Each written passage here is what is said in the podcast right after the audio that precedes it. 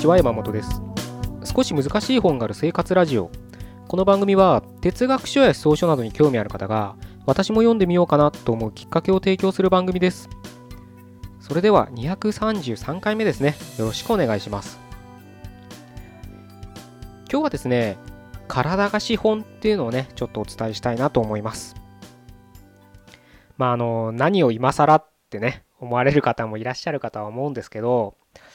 なんでねこんな話をね今日したいかというとですね実はですね今日私はね怪我をしてしまいましてですね久しぶりにですね多分これ打撲か捻挫なんですよね、えー、ちょっとまだ医者には行けてないんでわからないんですけどしてしまいましてですね非常に気分が落ち込んでるんですよね。あのー、まあご存知の方もいらっしゃるかもしれないですけどまあ僕はね定期的にジムに行ってますけどお恥ずかしい話ね、ジムで怪我したんじゃないんですよ。まだそれだったらね、かっこつか、かっこがね、つくじゃないですか。違うんですよね。ただ単に階段を降りててくじいたんですよね いやー、自分もびっくりですよ。本当に。こうやってね、自分の廊下をこうやって一歩一歩噛みしめるのかななんて思うんですけど、あのね、なんかつるって滑って、それで踏ん張ったらですね、そのまましかも足首とかじゃなくてね足の指なんですよね。本当に親指がね痛々しいぐらい腫れててね。もうどうしたものかなというふうに思いながら今こうやってマイクに向かって話してますけど。まあ当たり前ですけどね、うん、やっぱ5体がね、うん、まあ怪我だけじゃなくてね病気もそうですよね。何かその自分の体調が優れない時ってやっぱり難しいですよね万全の状態に持っていくのは。あのもちろんねあのプロとして何かをしてるっていうのであればそれあのプロスポーツ選手だけじゃなくてねあのまあ僕の中ではこういった読書会をねあの主催するっていうのも僕としてはプロ意識を持ってやってますのであの万全のね形でやりたいなとは思ってるんですけどそういった中にねやっぱこういったね怪我がつきもの かっこつけちゃダメですねスポーツだったらね、怪我はつきものなんて言えるんですけど、ほんと読書会でね、怪我したなんてね、何なんだあいつはって話ですけど、なかなかね、あの、でも読書会の当日とかじゃなくて、よかった、当日のがまだいいのかなちょっとこうやってね、1週間前だと、ま治るのか治らないのかわからないけど、やっぱ痛いんですよね。なのでちょっと本とかね、読んだりとか、まあ、ちょっとなんつうかね、あの、ご質問のメールも頂いてるんで、そういったメールも返さなきゃななんて思いつつも、やっぱね、ちょっとこの痛みがあるとなかなか集中できないですよね。特に、あの、僕がね、あの、選定するような本は、あの、ながら読書って言ってね、寝ながらとか、電車乗りながらとかね、そういった風に読んでもあんまり意味のないというか、多分読めない。文字だけ 読むならね、できるとは思うんですけど、あの深い読書はできないと読みはできないような本ばかりですので集中してねある程度集中して読まなきゃいけない本たちなんですけどやっぱ痛いとね集中できないですよね。それは僕がまだまだ未熟なんでしょうけどね。いや というねあのまさにどうしたものかと思いながらもね今こうやってマイクには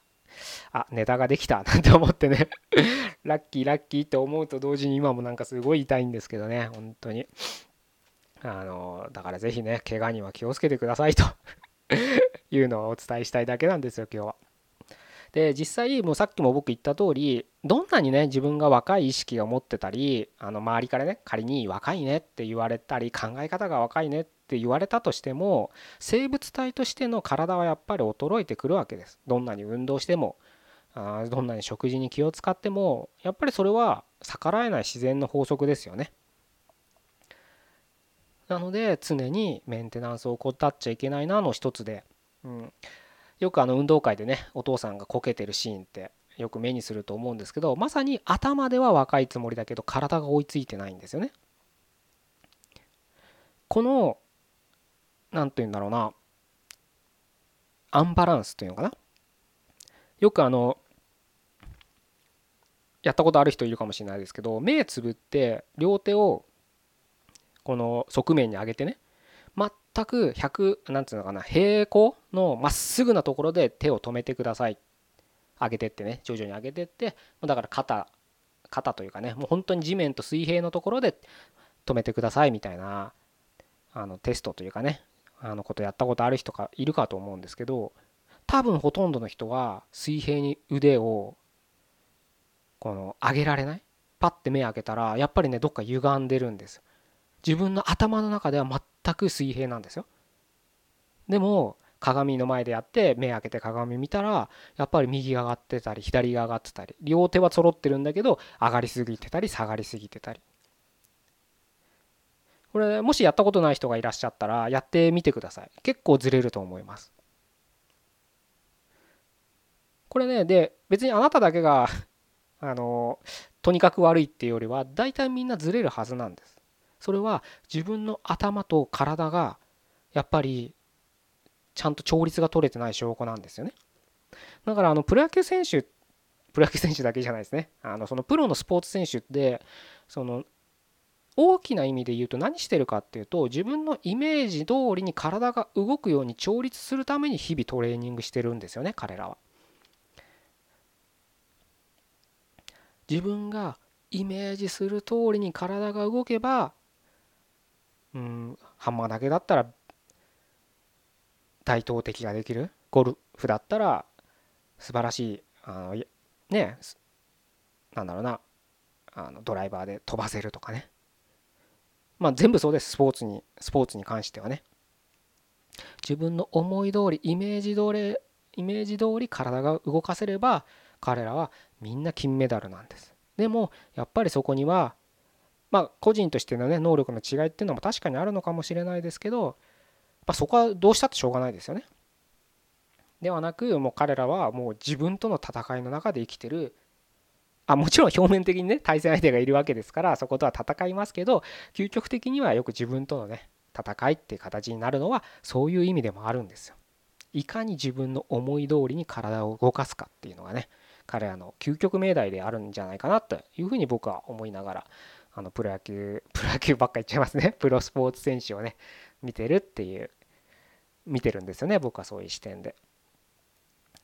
なのでね、あのそれは僕はあのサラリーマンだから私は OL だからとかねあのあんまり関係ないよっていうふうに思わないで、まあ、僕みたく頭と体のバランスが取れてないと大きな怪我につながるんです。ただ階段降りてるだけです。ただ階段降りてるだけで捻挫するんですから。本当恥ずかしい話ですよね。本当に。日々ねなんかね体を大事にしようなんてね偉そうに言っときながら。こういう時に自己反省しちゃいますね。でもねそれはあの何するにしてもやっぱり体が資本ってね冒頭言いましたけど言いましたけれどあなたに家族がいたり、うん、恋人がいたり、うん、やっぱりあなたの体があって彼らと共に生活していけるっていうねことですからあのとにもかくにもやっぱり体をね気を使うっていうことは僕は一番最初にすべきことなんじゃないかなと。体の表面もそうですし中身もそうですし本当物理的なねあの体ですよ。本当に物理的な体、うん、にあの注力してもしすぎなしすぎることはないんじゃないかなと。もうやってもやってもやっぱり完璧な体にはなれないですから。で日々ね体っていうのは無秩序に向かっていくものですからその秩序を保つために自分の中で一生懸命調律取る必要があるのかなというふうに思ってるんですけどちょっと説得力ないですね。すいません。まあでもあの皆さんもね多分僕のこのポッドキャストを聞いてくださってる人はそんなに若い人いないと思うので 是非ねあの体には十分ご注意いただければなというふうに思います。まああのもちろんあの読書会がうんぬん言いましたけどきちんと、えー、15日の読書会はあの楽しくやれればなというふうに思ってますのでもしね参加、えー、登録していただいた方は楽しみにしていただければなというふうに思います。じゃあ今日は以上で終わりたいと思いますね。233回目でした。ここまでどうもありがとうございました。